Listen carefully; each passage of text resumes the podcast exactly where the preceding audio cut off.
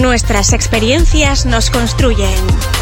Conoce la historia de quien hoy nos visita en esta tertulia imperfecta. Tertulia imperfecta.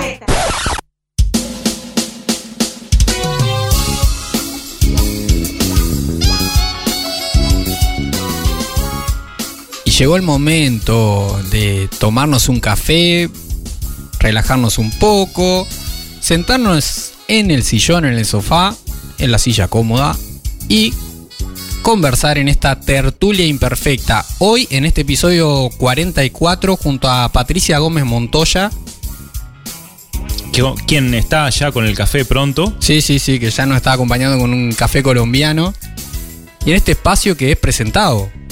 Este espacio es presentado por ANCAP Rosario, estación de servicio líder en la zona este de Colonia. Presenta esta tertulia imperfecta ANCAP Rosario, estación certificada en gestión ambiental, tu punto de carga eléctrica, gas y combustible. ANCAP Rosario, estamos donde más nos necesitas. Pati, nosotros hemos eh, hablado sobre tu formación básicamente, tu trayectoria y la verdad que nos interesa saber un poco más. Entonces, ¿Cuándo dirías que te diste cuenta en que, de qué estos temas eran importantes para ti? Que, el liderazgo era importante, que la autogestión era importante. Yo he tenido como la, las dos rutas. Una, una es que yo inicié mi trabajo profesional como psicóloga eh, en el mundo de las organizaciones. Tuve la fortuna de participar de organizaciones gigantescas en mi país, gigantescas de más de 2.500 empleados. Eh, sí, y entonces desde ahí todo el esfuerzo que se hacía desde las áreas de recursos humanos por promover el liderazgo, por alinear, por hacer un tema de cultura, por saber hacer bien las promociones, desarrollar la gente, era una tarea importantísima, gigante, de muchísimos recursos, de, mucho trabajo. Yo resolví salirme de ese mundo y después me pasé al mundo de la consultoría. Y entonces, o sea, me independicé, pues me fui a las organizaciones y empecé la consultoría y ahí yo experimenté mi propia vivencia de ser emprendedora, de ser freelancer, de mostrar productos, de ir a un lado, tocar puertas, generar equipo. Eh, y ahí como que tuve otra visión de lo que, de lo que significa ser o no ser un empleado y ya teniendo mis clientes que por lo general son corporativos o emprendedores, como eh, acompañar desde, desde ese lugar ya de consultora. Entonces es como una vuelta a la tuerca por los dos lados, ¿no? Vivir el liderazgo desde la organización y vivirlo y percibirlo y apoyarlo también desde afuera al emprendedor. Exacto. Pero y qué bueno eso eh, que pudiste, nos estás compartiendo justamente, que lo viviste desde adentro también en, el principio cuando comenzaste a ser emprendedora, este, el contacto directo con, los primeros colaboradores y bueno, todo lo que surge con este tema de, cómo liderar, cómo influir, cómo motivar, ¿no? Así es, es muy distinto. además es muy, es muy desarrollador, es muy es, si tú desarrollas la empatía, es qué es estar en un lugar y qué es estar en otro. Qué se requiere en un lugar y qué se requiere en el otro. Y eso va un poco lo que es el entendimiento del contexto y lo que marca tu forma distinta entonces de abordar lo que estás abordando, siendo tú siempre quien eres. Claro. excelente experiencia, este, sobre todo. Y contanos también, hablando de experiencia, sobre Uruguay. Eh, ¿Qué te trajo por acá este tiempo que estuviste trabajando? ¿Cómo, bueno, ¿cómo te tratamos? Este, ¿Cuáles son las diferencias también que existen en la realidad empresarial? en relación a Colombia. ¿Cuánta pregunta? Uh. Queremos saber todo. Va a hacerla rápido llegué a, Uruguay por una desilusión amorosa. Me había ido con mi pareja a vivir a Paraguay y no, no nos resultó la relación y entonces tuve una pareja de amigos eh, consultores muy buenos en, en, Uruguay y me dijeron, véngase, no se vuelva para Colombia. Ya empacó maleta, no vuelva. Y yo dije, listo. Y no empaqué maleta, sino de Paraguay para Uruguay y trabajé con ellos, eh, de quienes tengo un lindísimo recuerdo. Eh, trabajé con ellos en empresas tanto del sector privado como del sector público en, en, Uruguay. Entonces me permitió también como conocer cómo es ese mundo corporativo allá y la vida de esta empresa también como emprendedora haciéndose la vida y buscando el trabajo allí en Uruguay. Claro. De lo que es distinto, que cómo me trató Uruguay, fenomenal. O sea, eh, no sé, son tan bellos, es una cultura linda. Eh, se, sienten muy, muy, muy solitarios y muy silenciosos, pero a la vez son muy cercanos y cariñosos. Entonces es, para mí fue fácil poderme integrar como en los distintos círculos y integrarme profesionalmente y tengo recuerdos lindísimos, lindísimos de Uruguay. Después, además eh, de que me vine, pues seguí trabajando como mentora para una escuela y como que los lazos profesionales y personales siguen. En que somos distintos, muchísimos. muy distintos. Es muy distinto, muy distinto en todo, en todo, en todo. A nivel de liderazgo, ¿sabes qué me parece que es como lo distinto y es la, la nobleza del uruguayo? Es una cosa tan bella eh, que es difícil de trabajar en el liderazgo, ¿no? Porque uh -huh. mi percepción es que el uruguayo no se expone.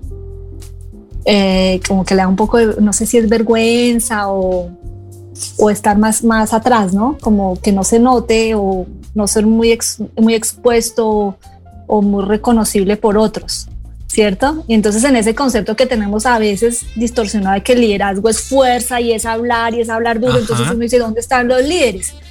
Y, y no, los líderes, eh, como yo lo percibo en Uruguay, son líderes más mm, de conversar, como del mate, como de claro. hablar, como de... más de bajo perfil. De, no sé, es como más, más circular y más silencioso. Y ahí pasan cosas maravillosas. Tremendo. No sé si lo, wow, no sé si lo, no sé si lo perciban así, no, no. Para mí es una gran diferencia, ¿no? Sí, sí, puede ser. Sí, a mí me toca trabajar con gente de, de Centroamérica, de Colombia, de Norteamérica también, y, y, han mencionado ese punto, sí, así que sí, es compartido. Que tiene, tiene de bueno que como que las cosas se logran conversando y como en grupos pequeños y como poniéndose de acuerdo y con la palabra, eso uh -huh. es muy lindo. Uh -huh. eh, y, ahí, y ahí aflora el conocimiento y aflora la expertise y aflora lo que cada uno sabe. El, el, asunto es que nadie sabe que eso está pasando. claro.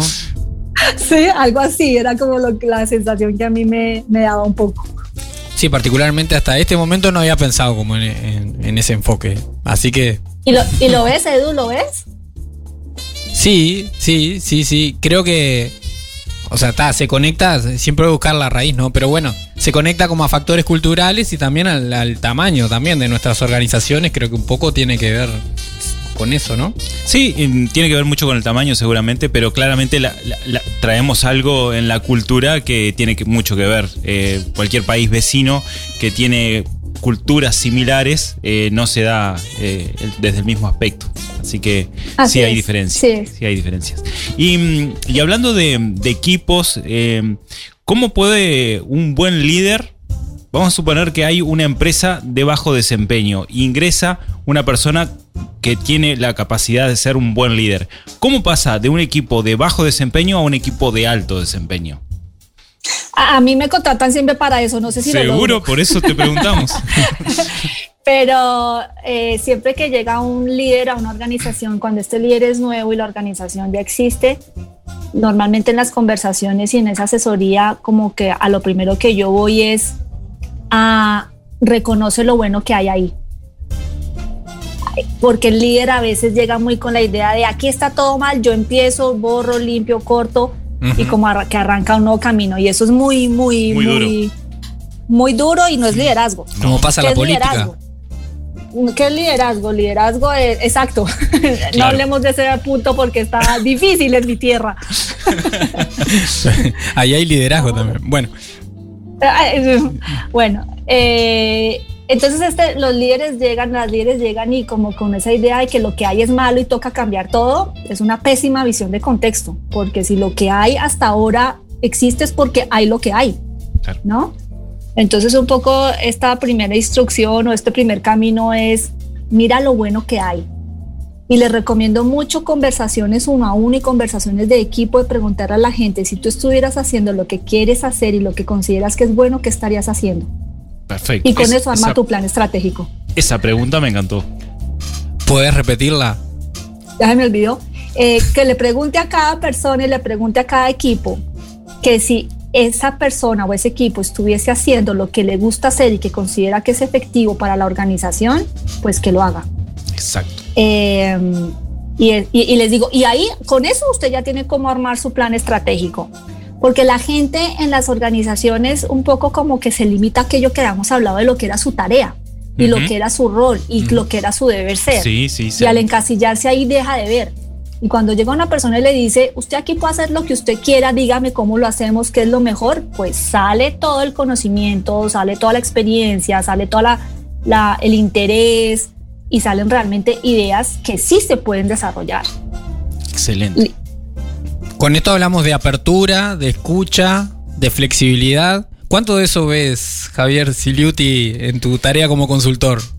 Como, consultor eh, también es una de las principales preguntas eh, que, aparecen en el rol ya desde las empresas, estas pequeñas empresas eh, que algunas son familiares, que se van desarrollando de a poco y comienzan a contratar colaboradores y se tiene que pasar a ese rol de liderazgo que normalmente no están esas bases para poder serlo. Eh, entonces ahí también aprovecho para preguntarte, Patti, ¿cómo, ¿qué tiene que hacer esta persona para pasar a ser buen líder cuando comienza a interactuar con, estos nuevos colaboradores? Eh, es que eh, muchas veces la gente no ha, logrado entender y solamente con el tiempo se entiende que el liderazgo es no hacer nada de lo que estabas acostumbrado a hacer. Es hacer otras cosas es hacer cosas. ¿Cuáles son esas otras cosas? Es escuchar, es hablar con la gente, es generar nuevas ideas, es generar propósito y desarrollo en los equipos, es eh, permitir que las visiones emerjan, es permitir que la curiosidad se haga dueña del alma del equipo.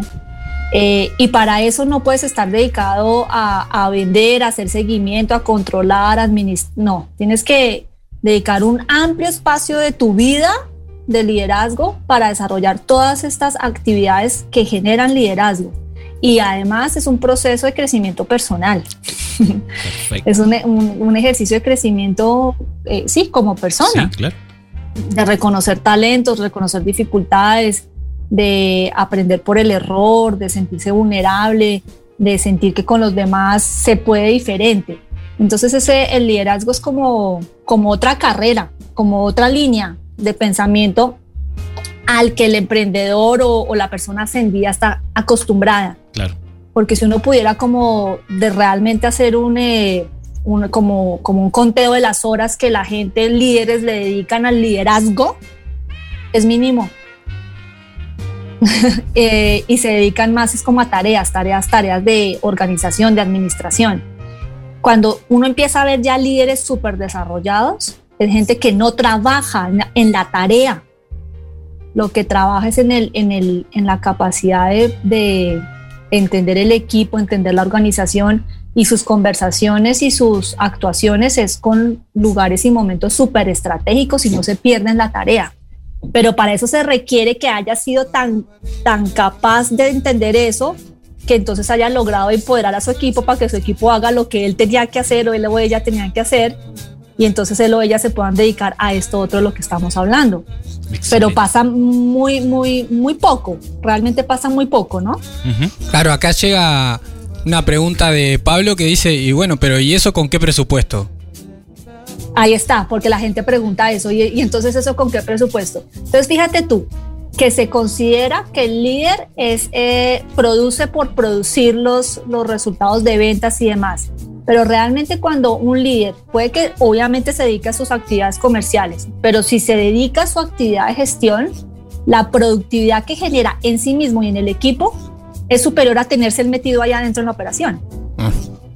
Y para eso, y de eso existen estudios realmente, que, que, el aporte del liderazgo es un aporte en el aumento de la productividad y la efectividad de los equipos, y eso no es más gente. Entonces eso vale lo que vale poderse ubicar ahí. Así que, señor, señora empresaria, tome nota. Escuche a, a- a la gente que tiene al lado, a todos los colaboradores, presten mucho más atención y no se dediquen tanto a la tarea, tarea, tarea. Hay que invertir Porque en, en el ah. liderazgo. Sí, Sí, Porque fíjate que, que algo que, que trabajamos mucho en el liderazgo, yo les pregunto y a la audiencia les pregunto aquí, si tú crees que la mejor manera de hacer una tarea es hacerla de la manera como tú la haces, ¿quién la tiene que hacer? Excelente pregunta. claro. En cambio, si le preguntamos, si tú consideras que esa tarea no tiene que ser como tú, pero puede ser igualmente efectiva, hay más gente que la puede hacer. Y salen mil. Sí. claro. Entonces es un tema de ego también, ¿no? un tema de, de control, de apego. Sí, sí, sí, totalmente. Y cuando aparecen esas, esas preguntas que, que salen también en, en algunas consultorías, em, contrato a los colaboradores, pero no me hacen caso o no me entienden. ¿Qué pasa ahí, Pati? Pues todos somos, este es el mundo de los humanos, ¿no? y en el mundo y en el mundo de los humanos eso no nos pasa, que no nos entienden, que no nos, nos- que no nos hacemos entender. Que no Hay- nos hay hacemos algo entender. Ese es un buen punto. Sí, hay algo en la relación del- del- de las comunicaciones que nos ha hecho pensar mucho que es que es que el otro tiene que hacer algo que yo quiera y no, y no, no logramos la, la circularidad, no logramos como esto que yo quiero, tú lo quieres y si tú lo quieres, ¿qué necesitas de mí? Y hacer una conversación un poco más tipo circular, como ida y vuelta y no como esta lineal de tienes que hacer esto, esto, esto y esto. Y en ese tienes que hacer esto, esto y esto, pues ahí es un mandato y el otro a lo mejor ni entendió, ni escuchó, ni le interesa, ni quiere. Pero a lo mejor si tú le preguntas más bien es tú qué quieres o tú cómo lo ves o tú para dónde vas, abres el camino y el otro te dice, pues no quiero esto, pero quiero esto otro. Y a lo mejor no te sirve y pueden decir, "Oye, esto aquí no se necesita. Y ahí hay una conversación que es importante, pero también puede eh, una escucha de, ah, mira, eso, eso está bueno, ¿cómo, cómo será? Y, y entra tu curiosidad. Y ahí entonces ya no es que el otro no me entiende, sino que es que yo no me hago entender o que yo no genero una conversación de entendimiento entre tú y yo. ¿Mm? Y ahí nuevamente, ¿no? Esto que traías del ego, de la apertura. De la escucha activa, Sí, a, Mm. a- a de la mí empatía. a- hace algunos años alguien, alguien me habló como eh, en, en cuanto al rol de de liderazgo. Creo que todavía no trabajaba como coach y me marcó mucho como la cuestión del afecto. Eh, Que es necesario dejarte afectar por otra persona para también afectar. O sea, desde, desde el sentido de, de- del cariño, digamos, no, no, no estamos hablando de amor ni De, de la parte emocional. de, de relaciones estrechas, pero sí de cierta apertura a conectarme con la otra persona y a dejarme influir de alguna manera, ser transformado o transformada por otra persona en la interacción. Mm. Si, no hay, si no está esa apertura, ese afecto, No. Sí. Eh, yo creo que en las organizaciones se está entendiendo cada vez más, cada vez más afortunadamente, eh, eh, la comprensión de lo que es un ser humano, Qué, qué buena noticia. ¿cierto? y entonces esa necesidad de, de- recordamos como que en la, en la casa peleamos y lloramos y nos queremos, pero en el trabajo venimos es a trabajar. sí. ¿Y qué es trabajar? O sea, trabajar es una actividad social eh, que requiere de la interacción y la interacción pasa por las emociones, por los afectos, por el comportamiento. Entonces, esa, esa visión separatista, afortunadamente, está como que volviendo a, a un lugar, a un lugar de integración. Yo no sé cuántos años más, si lo vamos a ver, pero, pero los millennials y la gente nueva, Sí. la gente, eso, ellos ya no tienen esa cosa como tan loca de la jerarquía y como separar los contextos y, y ellos son, eh, como dicen ustedes, alguien que es como fresco, tranquilo, eh, descontracturado. Es que como más eh, descontracturada la conversación porque, porque no pasa por ese malentendimiento del respeto como una distancia, sino se puede comprender el, el- el respeto dentro de una eh, cercanía en la que en las que están tus emociones, las mías, y, de, y sobre eso, si hablamos y trabajamos, es que podemos ser más efectivos, por supuesto. Cuando trabajamos liderazgo desde la inteligencia emocional, eso es lo que le enseñamos a los líderes. Claro. De tus emociones, respétalas, honralas y, y, entiende de qué se trata y gestiónalas. Claro. Pero pasa por reconocer que existen y no por anularlas. Y el líder, en este caso, eh, que está con la escucha activa, eh, está tratando de incorporarse a esa interacción, ¿cómo motiva al equipo que tiene a cargo? ¿Cómo los motiva? Dejándolo hablar, dejándolo existir, dejándolo ser, dándole el lugar. Porque si ese equipo existe, es por algo. ¿Sí? Si esa gente que está ahí está ahí, es por algo. Y si han llegado a donde han llegado, es porque han hecho lo mejor que en su contexto y en su posibilidad han logrado. Entonces lo que se necesita del líder también es una mirada apreciativa de capacidad de ese equipo de hacer cosas. Entonces llegar a un equipo a preguntar, llegar un equipo a cuestionar, pero no a cuestionar desde el punto de vista crítico, sino desde el punto de vista de qué vamos a hacer y para dónde vamos y qué queremos. Entonces es como, como entrar en un mundo, para mí la escucha activa, ¿sabes lo que es? Alguna vez lo vi a un coach y me encantó. La escucha activa es saber preguntar. Totalmente. Entonces, Patti, más temprano hablamos sobre la empresa como un sistema, ¿no? Esta visión. ¿Qué sería entonces un líder desde el punto de vista sistémico? ¿O qué diferencia a un líder sistémico? Yo, eh, todos sabemos que es sistémico porque a todos nos lo enseñaron. Esto de los sistemas, eh, todos sabemos que eh, los elementos hacen parte de un todo y que ese todo a la vez es un elemento de un todo más grande y así sucesivamente y nos podemos reconocer hacia afuera como elementos de un sistema familiar organizacional de amigos y nos podemos reconocer hacia adentro como un sistema del cuerpo humano y como un sistema de valores, un sistema de creencias, etc. Si tenemos esa mentalidad siendo líderes o no siendo líderes, pero sobre todo siendo líderes, es como entender, digo yo, dónde estoy parado yo. Eh, eh, en este sistema, como en esta constelación de estrellas que se presenta, puntos conectados entre sí, ¿dónde está mi punto? Y si yo logro entender espacialmente, de corazón, cabeza y manos, dónde estoy, mi actuar es lógico y mi actuar es congruente. Y entonces, eh, para bajarlo a tierra, si un líder se ubica ahí, sabe cómo se conecta con sus pares, sabe cómo, cómo se conecta con sus jefes, sabe cómo se conecta con su equipo, sabe cómo se conecta con la organización, sabe cómo se conecta con el mundo externo. Y eso le permite un mundo de comunicaciones y le permite un mundo de, de conversaciones que, que hacen que su rol y su estar sea efectivo. ¿Y qué es lo que pasa cuando no estamos ahí? Que no sabemos en qué punto de toda esta constelación estamos, en qué punto de todo este entramado estamos, y entonces actuamos solo para un lado o solo para el otro, o ni para ninguno de los dos. y entonces lo que estamos haciendo es chocando con todo lo que hay. Entonces para mí lo sistémico consiste en saberme ubicar en dónde estoy y desde ese dónde estoy, cómo me relaciono con muchos otros elementos y con muchos otros sistemas. Y desde ahí comprendo mi contribución. Ya Eduardo diría que, es difícil ser líder si no tenemos pensamiento sistémico, ¿no? Porque realmente totalmente. hay que estar en el lugar, hay que conectarse, hay que saber interactuar y bueno, en esto se base el enfoque sistémico. Y Fíjate que un poco la pregunta que hacía alguna persona que envió que dónde sale la plata un poco es, tiene que ver con que yo pienso que el rol del líder es hacer una tarea si yo pienso que el rol del líder es conectar con otras cosas y que la conexión con esas otras, otras cosas, otros otros elementos, el contexto, el cliente, la competencia, eh, otros productos, eh, los proveedores, si yo empiezo a tener ese sistema relacional, pues tiene mucho sentido que mi rol exista, porque todo lo otro está desatendido. Y probablemente por esa desatención es que el sistema no está completo y el emprendimiento no arranca porque está desatendiendo el resto de elementos que hacen parte del sistema grande. Wow. Cuánta cosa. Cuánta cosa. Cuánta cosa nos queda.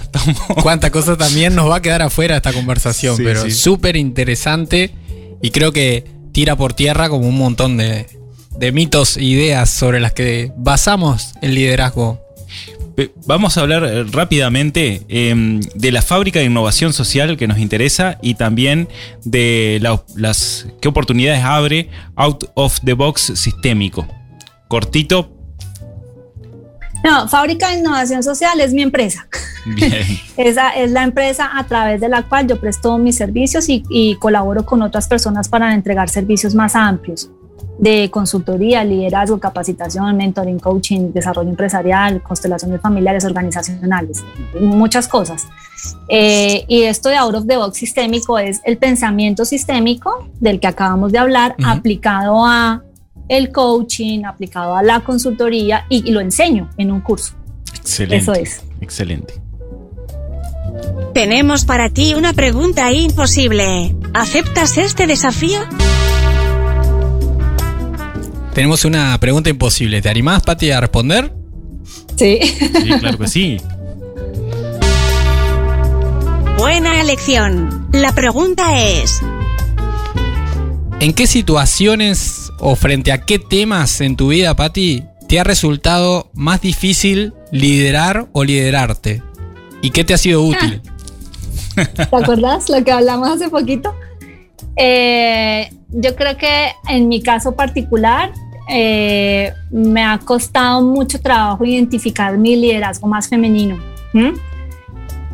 Porque tengo, una, tengo un liderazgo muy, mm, muy, muy orientado a la acción y muy de mucho conseguir resultados y de, de, una fuerza de ejecución muy grande. Y entonces es, es como, como, como incluyo aquello que no estoy incluyendo, que además hace parte de mí.